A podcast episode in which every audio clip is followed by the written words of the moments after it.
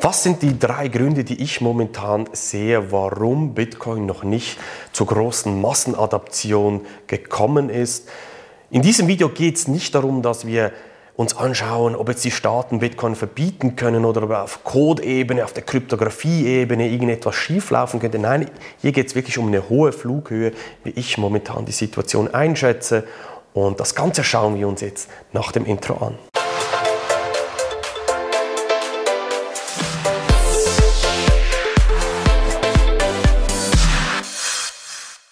Herzlich willkommen zu diesem Beitrag hier. Wie gesagt, ich gehe nicht in die Details rein, Kryptographie, Technologie, kann der Staat Bitcoin verbieten oder solche Themen, ich nenne das immer die Mythen, kannst gerne mal auf meinem Kanal hier die Playlist anschauen über die Bitcoin-Mythen.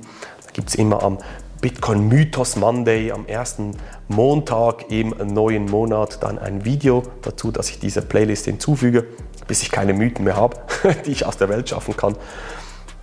Aber jetzt in diesem Beitrag geht es mir wirklich darum, eine hohe Flughöhe, und zwar drei Punkte, die ich sehe, warum Bitcoin eigentlich noch nicht in dieser Masse angekommen ist, wie das vielleicht viele da draußen sich erhofft haben. Starten wir also gleich rein mit dem ersten Punkt.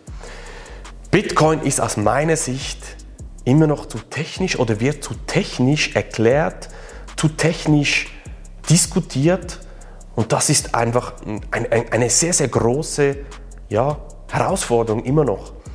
Schau, ich habe das auch gemerkt, dass ich dazu mal in der Entwicklung und auch in der Forschung gearbeitet habe als Ingenieur. Gerade als Ingenieur auch, als technologieverliebter Mensch, ist es spannend, über die Technologie zu sprechen. Und was ich auch bei vielen Leuten draußen sehe, die Bitcoin erklären, geht es immer schnell um die Technologie. Was ist die Blockchain? Warum? Wie funktioniert das und so weiter? Aber das ist der falsche Weg. Das ist ein eine große Hürde, immer zuerst über die Technologie zu sprechen. Ist natürlich wichtig, das auch zu verstehen. Gerade wenn man investieren möchte, sollte man auch ein gewisses Technologiewissen mitbekommen. Auch wenn du vielleicht jetzt denkst, ja, es gibt da schon gute Plattformen, gute Apps und so weiter da draußen, kann ich dir sagen, dass immer noch sehr, sehr viele Leute eine gewisse, ja, eine gewisse Hürde haben, den nächsten Schritt zu tätigen. Vielleicht geht es dir ja auch so, du bist zwar begeistert und siehst grundsätzlich die Chancen, aber jetzt, wo, wo steigst du ein? Wie setzt du das alles richtig um? Wie speicherst du das richtig? Ist diese Plattform das Richtige? Und, und, und all diese Fragen, die da da sind, das kann ich komplett nachvollziehen und es wird wirklich zu technisch diskutiert. Und deshalb ist es wichtig, dass wir hier auch noch mehr zurückgehen und einfach mal generell darüber diskutieren, warum ist Bitcoin überhaupt da? Und das bringt mich nämlich zum zweiten Punkt. Wir Bitcoin-Enthusiasten muss ich mich auch ein bisschen an der eigenen Nase nehmen. Ich habe das früher auch so gemacht. Ich wollte den Leuten, ja, mit denen eigentlich meine Leidenschaft teilen. Wenn man mal einen gewissen Weg gegangen ist bei Bitcoin und hinter die Fassaden geschaut hat, hinter Preis geht rauf, Preis geht runter, also nur, ist nur ein Spekulationsobjekt, wenn man mal dahinter schaut, dann sieht man, wie, wie groß und wie wertvoll Bitcoin eigentlich ist. Und diese, ja, diese Erkenntnisse will man auch sehr, sehr schnell mit den anderen teilen. Und was ich meinen Kunden zum Beispiel immer wieder sage, geht nicht missionieren. Missionieren bringt nichts. Überzeugen, die Leute überzeugen zu wollen von Bitcoin und dann teilweise auch noch in Streitigkeiten ausarten, das bringt alles nichts. Warum?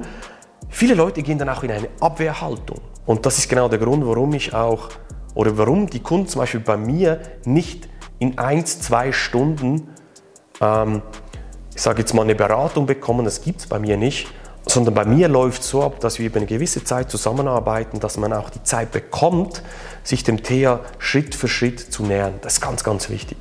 Das bringt mich nämlich dann zum dritten Punkt und diese ganze Präsenz, die Bitcoin momentan hat, auch gerade jetzt im Russland-Ukraine-Konflikt, wo wir gesehen haben, dass Leute in Bitcoin flüchten, weil sie einfach keine Alternative mehr haben. Banken sind zu, man kommt im Bankomat kein Geld mehr.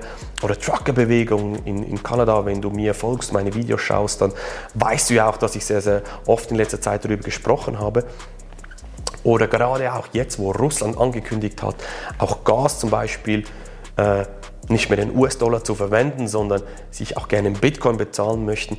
Also plötzlich ist Bitcoin auf der Weltlandkarte angekommen ich sage zum Beispiel immer wieder, wir haben einen neuen Player in der Geopolitik, auf dem Spielbrett, den wir früher nicht hatten. Früher konnte man Sanktionen äh, ausüben, Druck ausüben auf Staaten, weil der Dollar, die USA halt einfach eine extreme Präsenz hatten. Und heutzutage kannst du sagen, ja okay, wir haben ein neues Spiel, also eine neue Möglichkeit, Bitcoin als Zahlungsmittel, ein freies, dezentrales Geld, das plötzlich die ganze Geopolitik verändert. Und diese ganze Präsenz ist auch ein, ja, eine, ein, eine Hemmschwelle, sage ich jetzt mal, für die Massenadaption, weil dann springen die Medien auf und, und schießen dann gegen Bitcoin, eben wird für Kriminelle in Russland benutzt und so weiter, was, was ja dann halt auch die Leute wieder verunsichert. Und dann sehen wir zum Beispiel auch in der EU, dass gewisse Regulierungen dann übers Ziel hinausschießen wollen. Ja, lieber mal alles verbieten, äh, äh, anstelle zuzulassen und offen sein fürs Thema, weil da kommt da irgendwas, was wir nicht beherrschen können und so weiter. Und das schreckt dann natürlich auch, ich sage jetzt mal, die breite Bevölkerung auch wieder ab. Klar, wenn man sich jetzt auch positioniert und sich dem Thema nähert und investiert auch, keine Finanzberatung an dieser Stelle, ähm, dann gehört man natürlich zu den zu den Leuten, die halt einfach auch viel, viel mehr davon profitieren. Das ist ja klar. Aber zusammengefasst nochmals das Fazit aus diesem Video, was ich einfach momentan sehe. Wir sind auch so technisch unterwegs. Wir versuchen auch das technisch zu erklären, was falsch ist. Die Leute brauchen eine Zeit dafür. Und diese große Präsenz von Bitcoin auf der Weltbühne hemmt natürlich auch äh, die Regulierer und so weiter, was wiederum in den Medien dann aufgegriffen wird und die breite Masse verunsichert. Eine kleine Anekdote. Jeder Technologiesprung kommt natürlich mit einer gewissen Verunsicherung einher.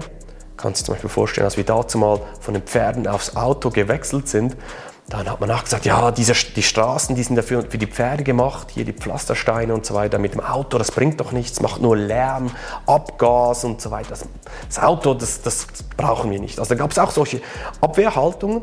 Auf der anderen Seite gab es Leute, die sich früher mit der neuen Technologie beschäftigt haben, äh, den Mehrwert gesehen haben, ein Problem gelöst haben für die Menschen und dementsprechend dann auch zu den Gewinnern gehört haben. Und wenn dich das jetzt auch näher interessiert, was hinter Bitcoin steckt, kannst du zum Beispiel gerne meinen Telegram-Kanal abonnieren. Link ist unterhalb von diesem Beitrag. Da poste ich äh, äh, täglich News, aber mit Einschätzung von meiner Seite, dass du auch einen Kontext mitbekommst, nicht einfach nur News hinschmeißen, wie das andere machen. Und was du auch gleich sagst, nee, ich möchte das wirklich richtig angehen, komm auf mich zu, kannst dich gerne bei mir melden auf meiner Webseite für ein kostenloses Erstgespräch mit mir buchen und dann hören wir uns sehr, sehr bald und schauen mal, wie ich dich unterstützen kann. Was mich jetzt aber zum Abschluss noch interessieren würde, wie siehst du es momentan? Was sind die Punkte, die Bitcoin noch von dieser Massenadaption abhält? Siehst du es ähnlich wie ich? Kommentier doch bitte diesen Beitrag hier. Ich lese auch jeden Kommentar. Ich antworte garantiert auch darauf. Es ist für mich auch wichtig, diesen Austausch zu haben. Teil dieses Video und ich freue mich dann sehr bald, dich wieder begrüßen zu dürfen in einem neuen Beitrag. Mach's gut, dein Marc. Tschüss.